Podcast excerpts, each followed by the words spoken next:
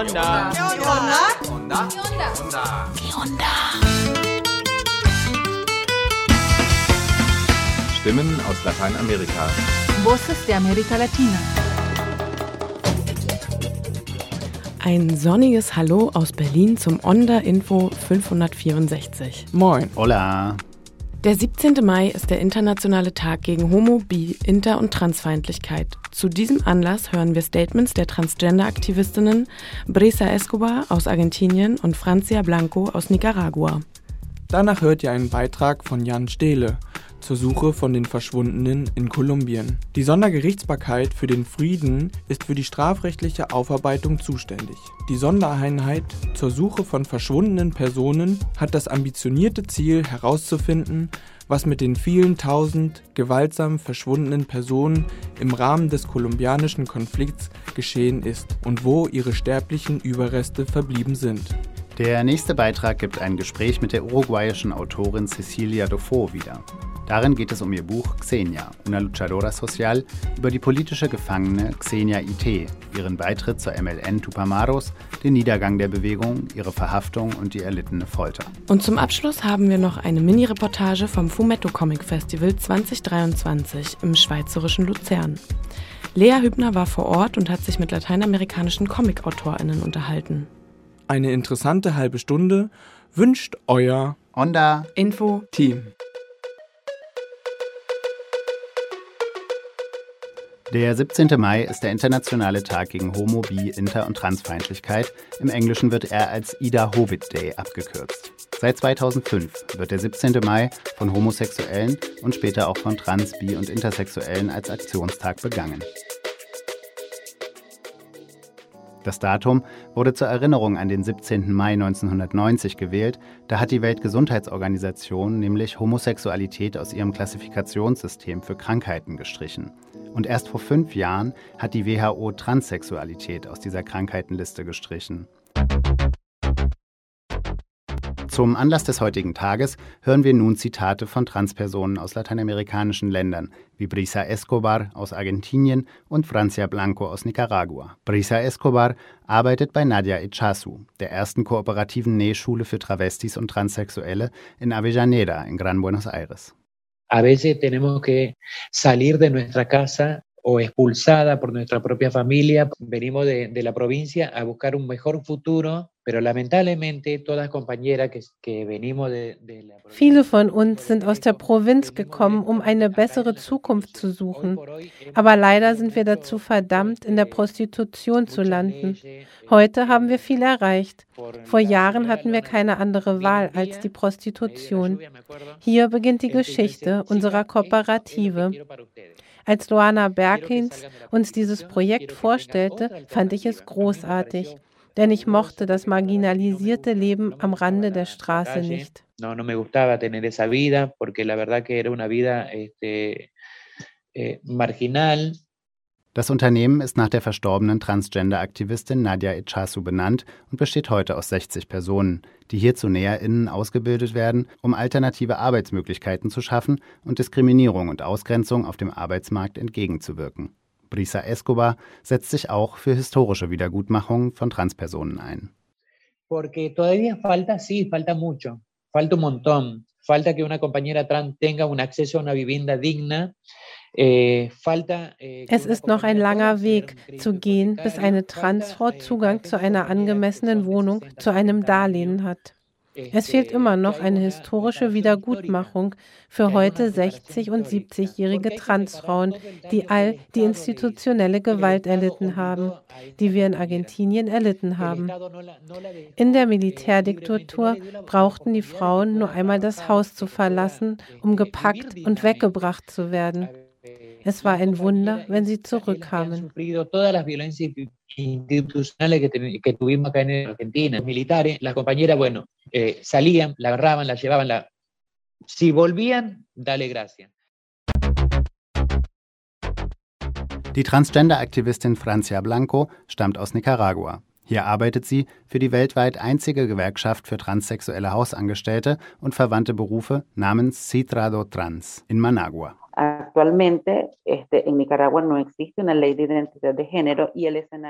In Nicaragua gibt es kein Gesetz zur Geschlechteridentität, aber als Gewerkschaft suchten wir auf anderen Wegen nach Strategien zugunsten von Transfrauen. Zum Beispiel konnten wir Tarifverträge mit privaten und öffentlichen Unternehmen abschließen. Wir setzen uns auch für die Annahme der Internationalen Arbeitskonvention 190 ein, indem es um Nichtdiskriminierung und die Beseitigung von Belästigung am Arbeitsplatz geht. En mayor vulnerabilidad. Y ahí estamos las poblaciones trans. Francia Blanco berichtet außerdem, dass die Gewerkschaft stark mit Red Lac Trans kooperiert, dem Netzwerk von lateinamerikanischen Transgender-Organisationen mit Sitz in Buenos Aires. Y REDLAC Trans tiene como principal objetivo articular acciones a nivel Latinoamérica y Caribe para REDLAC Trans zielt darauf ab, Aktionen auf lateinamerikanischer und karibischer Ebene zu artikulieren, um die Politik zu beeinflussen, die zu den Menschenrechten von Transgender-Personen beiträgt. In Citrado Trans haben wir keine Ressourcen, aber auch das Netzwerk waren wir zum Beispiel in der Lage, Gewerkschaftsmitglieder in Zeiten der Pandemie zu unterstützen. Redlac Trans hat uns auch die technischen Mittel für unsere organisatorische Arbeit zur Verfügung gestellt. y a la misma vez de gestión de recursos para poder seguir trabajando en pro y para la comunidad trans en Nicaragua. Die vorgestellten progressiven Projekte aus Nicaragua und Argentinien ermöglichen Transpersonen würdige Arbeitsplätze und geschützte Räume. Wer mehr darüber erfahren möchte, kann sich weitere Interviews der internationalen Konferenz Global Trans Dialogues anschauen.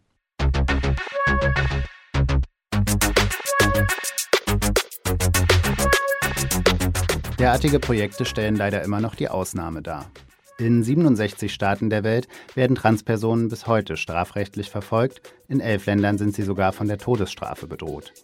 Vielerorts sind staatliche Behörden an ihrer Unterdrückung beteiligt und verweigern ihnen bis heute Schutz vor Anfeindungen und Gewalt.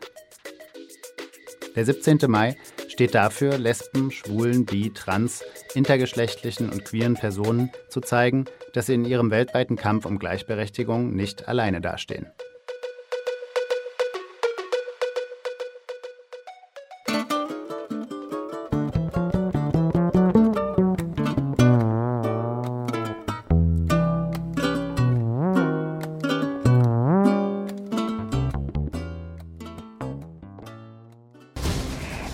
Domingo se conmemora el Día Internacional de las Víctimas de Desapariciones Forzadas. In Kolumbien ist seit August 2022 erstmals in der jüngeren Geschichte eine linke Regierung im Amt. Die von dem ehemaligen Guerillero Gustavo Petro und der afrokolumbianischen Aktivistin Francia Marquez geführte Regierung steht vor riesigen Herausforderungen. Zwar konnte 2016 ein Friedensabkommen den bewaffneten Konflikt mit der FARC-Guerilla weitgehend beenden, doch weiterhin überziehen Auseinandersetzungen mit anderen bewaffneten Akteuren wie paramilitärischen Gruppen oder der Guerilla ELN die kolumbianische Gesellschaft mit Gewalt. En Colombia cada año se conocen nuevas historias de familias que por años continúan buscando respuestas sobre la desaparición de sus seres queridos. Diese Konflikte zu beenden ist Teil einer staatlichen Strategie, die als Pass Total, vollständiger Frieden bezeichnet wird. Doch dazu gehört nicht nur das Schweigen der Waffen, sondern auch die Aufarbeitung des jahrzehntelangen Konflikts der Hunderttausende Opfer verursacht hat. Zu diesen Opfern zählen Zehntausende sogenannte Verschwundene, Menschen, die von staatlichen Akteuren, Paramilitärs oder auch der Guerilla entführt wurden und deren Schicksal bis heute ungeklärt ist. Die Mehrzahl von ihnen wurde vermutlich ermordet und verscharrt. Das Ziel des gewaltsamen Verschwindenlassens ist ja Straflosigkeit. Die Körper sollen verschwinden und am besten soll dadurch auch die Lebenserfahrung dieser Person und die Geschichte in Vergessenheit geraten erläutert die deutsch-kolumbianische Anthropologin Tininiska Zanger Montoya bei einem Online-Fachgespräch zur Suche nach den Verschwundenen in Kolumbien im vergangenen November. Diese Veranstaltung wurde organisiert vom Forschungs- und Dokumentationszentrum Chile Lateinamerika und vom Nodo Alemania. Das ist eine zivilgesellschaftliche Organisation von KolumbianerInnen in Deutschland, die den Prozess der kolumbianischen Wahrheitskommission begleiten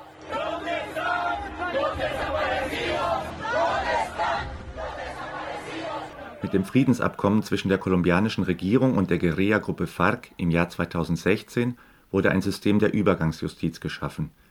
Diese soll Verbrechen, die zwischen 1985 und 2016 begangen wurden, aufarbeiten. Seit Beginn der Friedensverhandlungen zwischen der FARC und der kolumbianischen Regierung in 2012 haben Opferverbände, Menschenrechtsorganisationen und zivilgesellschaftliche Organisationen darum gekämpft, am Verhandlungstisch äh, sitzen zu können. Und sie brachten Forderungen nach Anerkennung, nach Wahrheit, nach Gerechtigkeit und nach Nichtwiederholung ein. Sagt die Forscherin Tininiska Zanga Montoya und betont die Rolle der Betroffenen. Denn sie argumentierten, dass beide Verhandlungsparteien Täter seien und deshalb nicht über diesen Umgang mit den an der Zivilbevölkerung begangenen Verbrechen entscheiden könnten, ohne eben die Zivilbevölkerung mit einzubeziehen.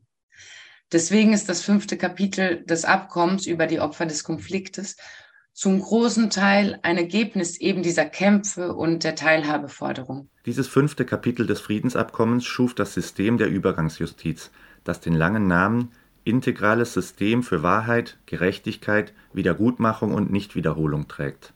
Im Kern besteht dieses System aus drei Institutionen. Die Sondergerichtsbarkeit für den Frieden ist für die juristische Aufarbeitung des Konflikts zuständig. Die Unidad de Búsqueda de Personas Dadas por Desaparecidas, die Sondereinheit zur Suche gewaltsam verschwundener Personen, äh, hat das sehr ambitionierte Ziel herauszufinden, was mit den über 120.000 gewaltsam verschwundenen Personen im Rahmen des kolumbianischen Konfliktes geschehen ist und wo ihre sterblichen Überreste verblieben sind. Und die Wahrheitskommission, das ist die dritte Institution der Übergangsjustiz, war für die historische Aufarbeitung des Konfliktes zuständig. Die Wahrheitskommission beendete ihre Arbeit mit der Veröffentlichung ihres Abschlussberichtes im Juni 2022. Der zehnbändige Bericht kam zu dem Schluss, dass etwa 90 Prozent der Opfer des Konflikts ZivilistInnen waren. Der Bericht nennt auch Zahlen, wie Zanger Montoya ausführt. Zwischen 1985 und 2018 wurden rund 450.000 Menschen im Rahmen des Konfliktes ermordet. Die Hauptverantwortlichen für diese Morde sind paramilitärische Gruppen. Und unter Einbeziehung der Dunkelziffer steigt diese Zahl auf circa 800.000 Menschen. Von einer besonders hohen Dramatik auch ist, dass insgesamt 121.000 768 Menschen Opfer von gewaltsam verschwinden lassen wurden. Es ist halt keine Zahl, es sind Menschen, das sind 121.768 Individuen, die Opfer gewaltsam verschwinden lassen wurden. Und diese Zahl übersteigt die Zahl aller gewaltsam Verschwundenen während der Diktaturen des Südkegels Lateinamerika zusammen, um sich dieses Ausmaß vor Augen zu bringen. Die Arbeit der Wahrheitskommission ist mit der Vorlage des Berichts abgeschlossen die Sondergerichtsbarkeit für den Frieden und die Unidad de Búsqueda, die Einheit zur Suche nach den Verschwundenen, deren Mandat auf 20 Jahre begrenzt ist, stehen jedoch noch vor immensen Herausforderungen. In den ersten sechs Jahren ihrer Tätigkeit konnten sie nur das Schicksal weniger Verschwundener aufklären. Rainer Huhle vom Nürnberger Menschenrechtszentrum, der einige Jahre im UN-Ausschuss gegen das Verschwindenlassen arbeitete, sieht trotzdem positive Ansätze. Es wurden wichtige Anstrengungen unternommen, aber bisher gibt es noch kaum konkrete Ergebnisse. Angesichts der Zahl von mehr als 120.000 Verschwundenen bleibt die traurige Gewissheit, dass das Schicksal vieler dieser Personen wohl nicht aufgeklärt werden kann. Aber für die Angehörigen zählt jede gefundene Person. Und jede, die nicht gefunden wird, bedeutet einen anhaltenden Schmerz. Rainer Huhle betont die Bedeutung der guten Zusammenarbeit zwischen der Sondergerichtsbarkeit für den Frieden und der Einheit zur Suche nach den Verschwundenen. Ich glaube, dass Kolumbien dabei ein Beispiel für andere Länder sein kann. Denn der Schlüssel liegt in einer konstruktiven und produktiven Zusammenarbeit der Institutionen, die am Suchprozess beteiligt sind. Instituciones que forman este famoso sistema. Denn es gehe nicht nur um eine gerichtsfeste Überführung der Täter, so der Politologe, sondern auch darum, die Wahrheit zu finden über den Verbleib der sterblichen Überreste der Verschwundenen. Oftmals würde nach einer Beendigung oder Einstellung strafrechtlicher Ermittlungen durch die Justiz auch die Suche eingestellt. Das Mandat der Sondergerichtsbarkeit für den Frieden sei hier jedoch weiter gefasst. Im Zusammenspiel mit der Unidad de Búsqueda könnte es daher zu Fortschritten bei der Suche kommen, erklärt Rainer Huhle. Die Sondergerichtsbarkeit für den Frieden arbeitet an der Ermittlung von umfangreichen Verbrechenskomplexen, den sogenannten Makrocasos. Sie hat dabei auch schon erste Ergebnisse erzielt, erläutert Tininiska Zanger Montoya. Ein Makrocaso, ein Fall der Sondergerichtsbarkeit für den Frieden, untersucht die außergerichtlichen Hinrichtungen von Zivilistinnen und das Verschwindenlassen von Seiten des kolumbianischen Militärs. Und 2020 kam die Sondergerichtsbarkeit für den Frieden zu dem Schluss, dass im Zeitraum zwischen 2002 und 2008 mindestens 6.402 Zivilistinnen Opfer von außergerichtlichen Hinrichtungen durch das kolumbianische Militär wurden. Das Verbrechen, das allgemein als die Falsos Positivos bekannt ist. Bei diesem Fall wurden Zivilistinnen ermordet und als im Kampf gefallene Guerilleros dargestellt. So wollte das kolumbianische Militär vermeintliche Erfolge in der Auseinandersetzung mit der Guerilla vorweisen. Das Colectivo Sociojurídico Orlando Falsborda ist eine zivilgesellschaftliche Organisation, die seit über zehn Jahren die Angehörigen von Opfern von gewaltsamem Verschwindenlassen und von außergerichtlichen Hinrichtungen in ihrer Suche nach ihren Angehörigen unterstützt. Es bietet juristische, forensische und psychosoziale Unterstützung an und arbeitet dabei auch eng mit den Institutionen der kolumbianischen Übergangsjustiz zusammen. Ihr Direktor César Santoyo gab auf dem Fachgespräch Eindrücke von der konkreten Arbeit der Übergangsjustiz. Están haciéndose anuncios en Colombia sobre las primeras decisiones de la Jurisdicción Especial. Vor kurzem wurden in Kolumbien die ersten Entscheidungen der Sondergerichtsbarkeit für den Frieden veröffentlicht. Bislang wurden mehr als 4800 ZeugInnen vernommen. Außerdem haben etwa 6500 Opfer und Opferangehörige vorgesprochen. In den Urteilssprüchen wurden auch Maßnahmen der kollektiven Entschädigung angeordnet. Die werden wir nun gemeinsam mit den Betroffenen analysieren. Eine der großen Herausforderungen bei der Suche nach den Verschwundenen ist die bis heute anhaltende Gewalt in Kolumbien. Tininiska Zanga Montoya bekräftigt, es sei sehr schwierig, gegenwärtig von einer Phase des Postkonflikts zu sprechen, während sich einige Regionen Kolumbiens weiterhin in einem kriegsähnlichen Zustand befinden. Weil alte und neue Akteure sind präsent in vielen Territorien, sie rekonfigurieren sich und sie kämpfen um das von der FARC hinterlassene Machtvakuum. Und es werden weiterhin massive und systematische Menschenrechtsverletzungen begangen. Zuletzt zum Beispiel ein Massaker in Putumayo, in dem mindestens 18 Menschen ums Leben kamen. Die Petro-Regierung hat angekündigt, auch mit weiteren bewaffneten Akteuren Friedensverhandlungen aufnehmen zu wollen, so zum Beispiel mit der Guerilla ELN. Dies könnte sich langfristig positiv auf die Übergangsjustiz und auf die Suche nach den Verschwundenen auswirken, denn bislang basiert das System der Übergangsjustiz auf dem Friedensvertrag von 2016 und ist lediglich für die Vertragsparteien, also den Staat und die FARC-Guerilla, bindend. Mutmaßliche Täter aus den Reihen anderer bewaffneter Akteure, zum Beispiel der Paramilitärs, können nicht zu Aussagen vor der Sondergerichtsbarkeit für den Frieden verpflichtet werden. Und es bedeutet, dass die Fälle von gewaltsamem Verschwindenlassen nach 2016 nicht unter das Mandat der Sondergerichtsbarkeit und der Unidad de Búsqueda fallen Rainer Huhle spricht sich daher für eine ständige Suchkommission ohne zeitliche Begrenzung aus. Denn aus einer menschenrechtlichen Perspektive betrachtet müssen Opfern von gewaltsamem Verschwindenlassen aus verschiedenen Zeitperioden und verschiedenen Kontexten die gleichen Rechte zustehen. Keine Gruppe darf benachteiligt werden. Vielleicht ist das nicht sofort möglich. In Zukunft sollte es in Kolumbien aber eine Instanz wie die Unidad de Búsqueda für alle Fälle von gewaltsamem Verschwindenlassen geben, die leider immer noch geschehen. Zum Ende des Fachgesprächs forderten alle PodiumsteilnehmerInnen, die Suche nach den Verschwundenen auch international weiterhin zu beobachten. César Santoyo bekräftigte, wir arbeiten an einem vollständigen und dauerhaften Frieden und brauchen auf diesem Weg die Begleitung aus Deutschland, Europa und dem Rest der Welt. Eine Begleitung, die den Dialogprozess stärkt und die Geschehnisse sichtbar macht. Denn solange auch nur eine einzige Person verschwunden ist, können wir nicht von einem vollständigen und schon gar nicht von einem stabilen Frieden sprechen. No podemos hablar de una paz completa y mucho menos estable.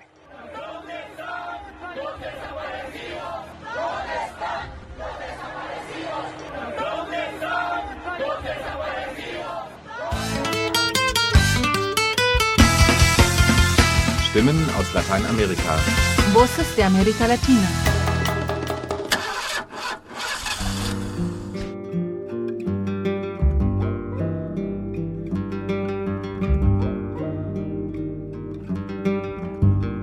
La búsqueda del pasado reciente suele quedar supeditado Die Suche nach der jüngsten Vergangenheit hängt für gewöhnlich davon ab, inwieweit uns zuverlässige Quellen zur Verfügung stehen.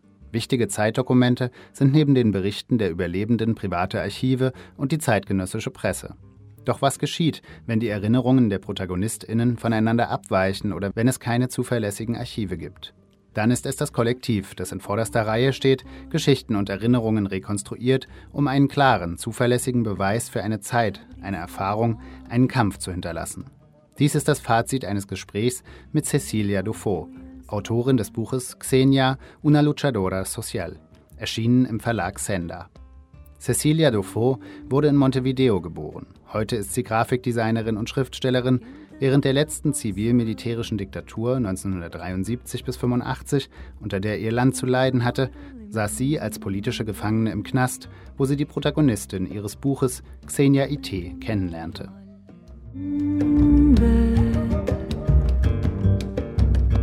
Quien te viera pasar como una vara de mimbre en el tembladeral. Yo a Senia la conocí Ich lernte Xenia 1982 während meiner Inhaftierung im Gefängnis von Punta de Rieles kennen. Wir lebten drei Jahre lang zusammen im selben Sektor. 1985 wurden wir entlassen und haben seither Kontakt gehalten.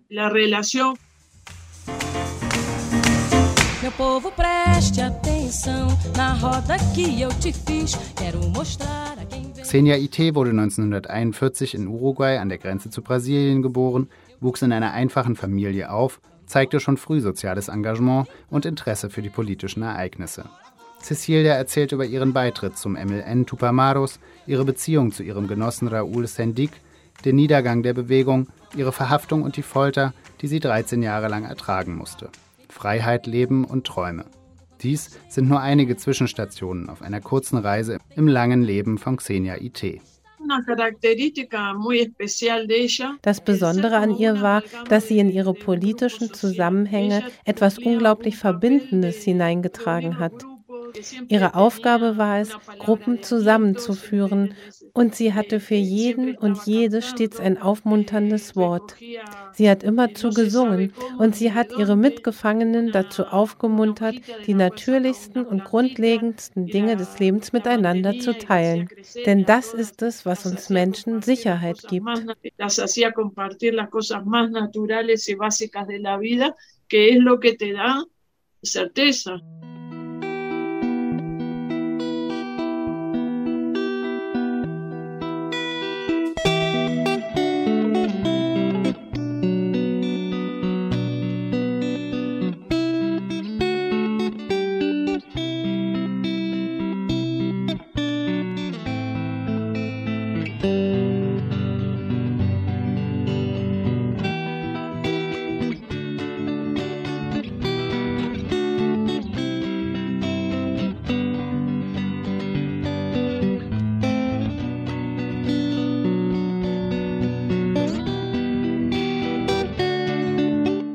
Es den Menschen schlecht geht, retten sie sich auf tausend Arten. Oft sagte Xenia zu Brenda Rovetta, Komm, lass uns das Meer angucken gehen, und sie gingen an der weißen Linie entlang, um durch die Fenster, die auf die Bucht hinausgingen, wenigstens einen kleinen Blick auf das Meer und den Himmel zu erhaschen. Aber für die wachhabenden Marinesoldaten war es unerträglich, dass die Gefangenen einfach durch diese schmutzigen Scheiben direkt aufs Meer blicken konnten. Deshalb schlossen sie schließlich die Fenster für immer und überstrichen die Scheiben mit Farbe. Brenda erzählt davon, dass manchmal Yankee-Soldaten zu Besuch kamen, um an gemeinsamen Schießübungen teilzunehmen.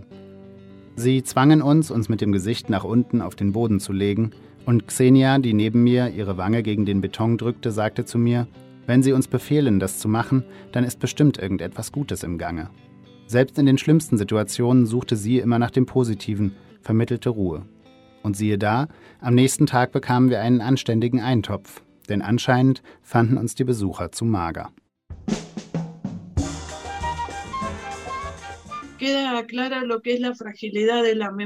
In unseren Gesprächen ist mir klar geworden, wie zerbrechlich das Gedächtnis und wie sehr die Erinnerung etwas Kollektives ist. Die Erinnerung lebt in dem Kollektiv. Das Kollektiv bewahrt sie und hält sie lebendig.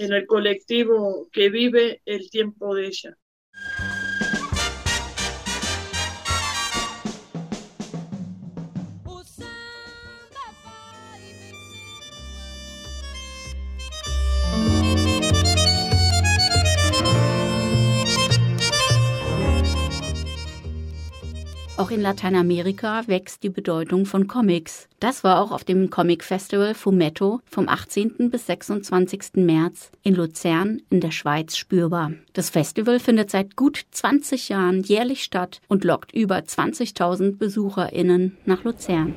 Dieses Jahr ist das Thema Home Sweet Home und äh, während über einer Woche verwandelt Fumetto die Stadt in ein lebendiges, kreatives.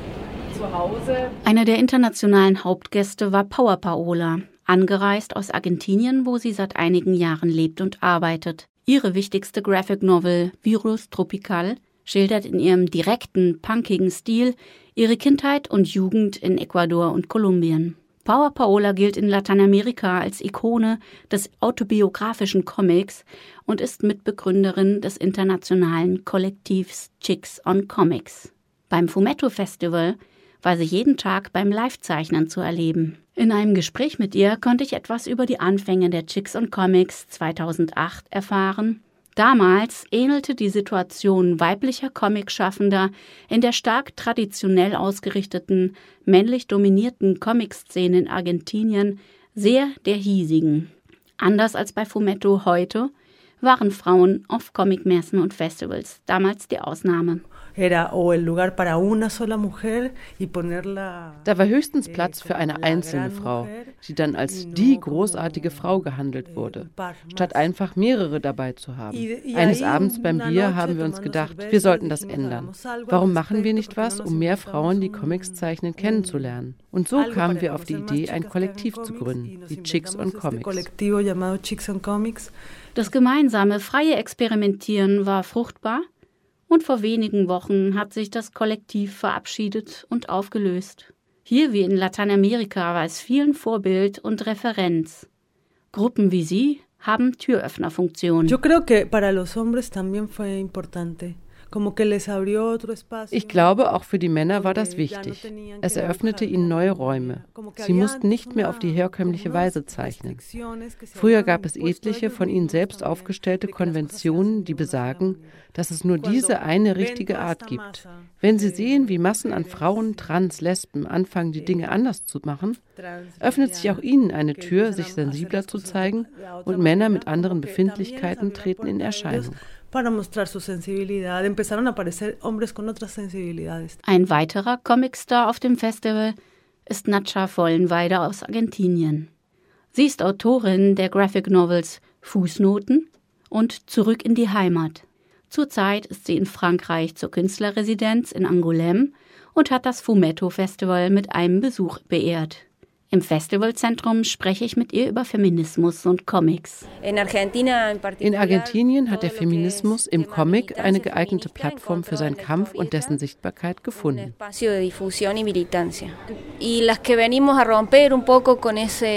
Die, die mit der Tradition brechen, sind wir Frauen. Darum lädt man uns nicht auf Festivals ein. Power Paola erhält also eine Einladung in die Schweiz. In Argentinien passiert das nicht y en Argentina no. Das Fumetto Festival beschränkt sich nicht nur darauf, Comicschaffende aus dem Ausland einzuladen, sondern betreibt den internationalen Austausch auf vielfältige Weise. Der Luzerner Zeichner Konradin Wahl berichtet von der Kooperation mit Comundo. Die Idee war, dass ich quasi als Repräsentant des Fumetto, als Comickünstler nach Bolivien, nach Cochabamba gehe und dort mit Kindern und jungen Erwachsenen, jungen Frauen arbeite und ihnen quasi Comic-Unterricht gebe, ihnen zeige oder einen Anstoß gebe, wie sie Comics machen können, wie sie ihre Geschichten in Comics erzählen können. Der Austausch durch und über Comics geht weiter. Wir werden bei Radio Onda auch künftig dazu berichten. Übrigens könnt ihr Power Paolas Werke in Berlin bei den linken Buchtagen am 1. und 2. Juni im Mehringhof sehen. Für diese Sendung verwenden wir Berichte von freien Radios, Agenturen und Korrespondentinnen aus Lateinamerika. Weitere Beiträge und Texte von Ponal findet ihr auf der Internetseite des Nachrichtenpool Lateinamerika www.npla.de